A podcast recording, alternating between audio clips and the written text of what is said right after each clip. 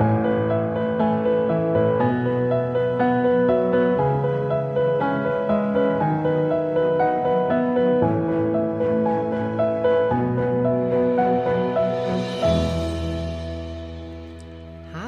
und herzlich willkommen zur 43. Folge von Lose to Win. Der Podcast, in dem du hören wirst, wozu verlieren Gutes und warum du dabei immer gewinnst. In dieser Folge wirst du erfahren, wie der Rundumblick dir den Fokus nimmt und wie man ohne Staub auf den Flügeln besser fliegt. Schön, dass du wieder dabei bist bei Lose to Win, denn du kannst es auch. Verlieren, um zu gewinnen. Viel Freude beim Reinhören und bleiben. Was brauchst du oder wie man ohne Staub auf den Flügeln fliegen kann? Ulrich Tukur, den ich sehr verehre, wurde einmal in einem Interview gefragt, wann sind Sie zufrieden? Er antwortet nach einer kurzen Denkpause mit nie. Er fuhr fort mit Das Glück kommt, wann es will und geht dann einfach wieder. Sich über Zufriedenheit und Glück Gedanken zu machen, lohnt sich meiner Meinung nach immer. Zufriedenheit setzt inneren Einklang mit den Gegebenheiten voraus, ein Moment, den wir nicht verändern wollen. Zufriedenheit kann, kann demnach kein dauerwährender Zustand sein, sondern ist scheinbar nur eine Momentaufnahme. Ähnlich wie Glück. Ich bin immer überrascht, wie viele Menschen sich für Glücksseminare anmelden oder nach stetigem Glück sinnen. Er soll mich glücklich machen, sagte nicht unlängst eine Klientin von mir. Und ich fragte sie, wie er das denn machen solle.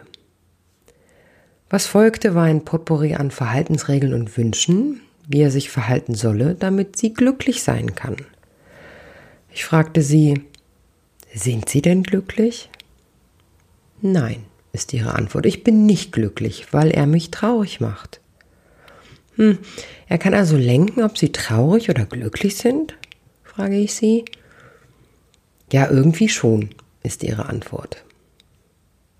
Kann ich denn mein Glück vom Verhalten eines Menschen abhängig machen, wenn ich das große Glück im Außen suche, wohingegen ich das kleine Glück in mir selber nicht finde? frage ich sie. Was ist es denn, das kleine Glück? fragt mich die Klientin erstaunt.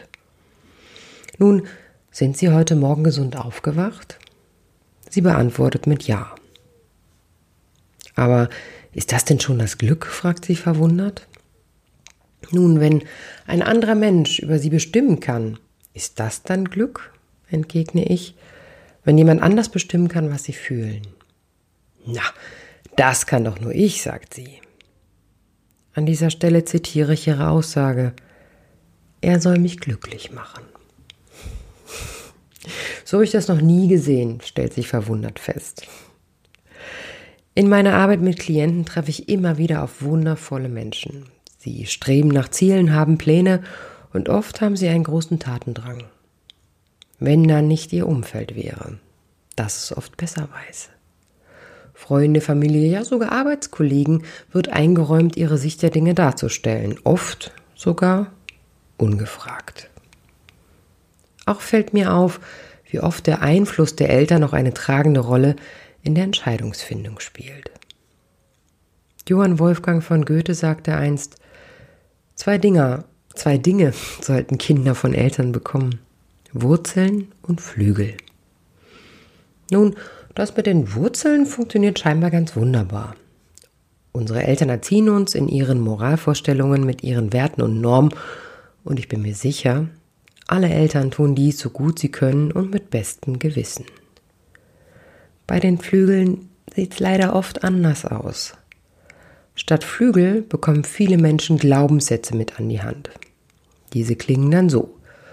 Das schaffst du nicht. Lass das mal lieber, das konntest du noch nie.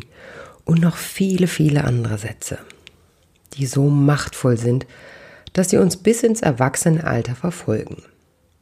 Sie legen sich wie Blei auf unsere Flügel und jeder versuchte Flügelschlag, der mit viel Anstrengung probiert wird, wird davon abhängig gemacht, ob die Eltern, durch ihr Einverständnis des gewählten Weges des nun mittlerweile erwachsenen Kindes die Last nehmen oder nicht.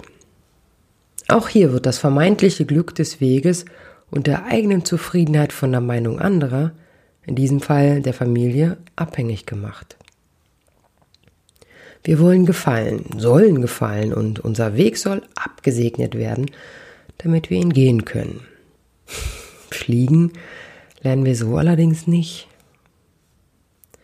Vor kurzem fiel mir ein Handyvideo von meiner kleinen Tochter wieder in die Hand. Es war Sportfest in unserem kleinen Dorf, Dorf und meine Tochter rannte mit einem anderen Mädchen um die Wette. Ich stand ganz stolz als Mama am Rand und nahm den Wettlauf in so einer Slow-Motion-Funktion auf. Meine Tochter rannte wie der Wind, den Blick geradeaus auf ihr Ziel gerichtet. Ihre Laufgegnerin, immerhin ein Jahr älter, rannte direkt neben ihr. Immer wieder suchte ihr Blick die am Rande stehenden Zuschauer, ihre Mama oder sie schaute zu meiner Tochter nach rechts. Das Wettrennen gewann meine Tochter. Hm, was hat das nun mit Glück, Zufriedenheit und Unabhängigkeit zu tun? Nun, wie oft hast du ein Ziel, das du mit großem Willen erreichen möchtest, bist jedoch abgelenkt von den, abgelenkt, nicht abgelenkt, abgelenkt von den Menschen in deinem Umfeld.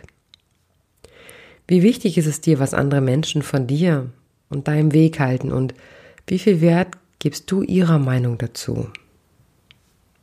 Ruht dein Blick auf deinem Ziel oder brauchst du den Rundumblick, um alle Eventualitäten einzuschätzen, abzuschätzen und mit der Meinung anderer über dich konform zu gehen? Brauchst du in der Tat den Satz, das hast du gut gemacht. Das ist richtig so.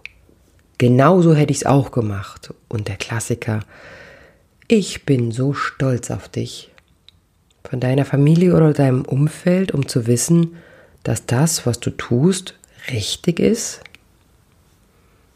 Gewiss, anerkennende Worte wärmen das Herz, bestätigen und lassen uns freuen. Zufriedenheit und Glück wird uns also, also durch einen Satz geschenkt mit einer Anerkennung und einem Absegnen unseres Handelns. Hm, ich komme nicht umhin, mich zu fragen. Was wäre, wenn niemand unser Denken und Handeln kommentieren würde, wenn wir nicht danach fragen würden? Wären wir dann auch zufrieden?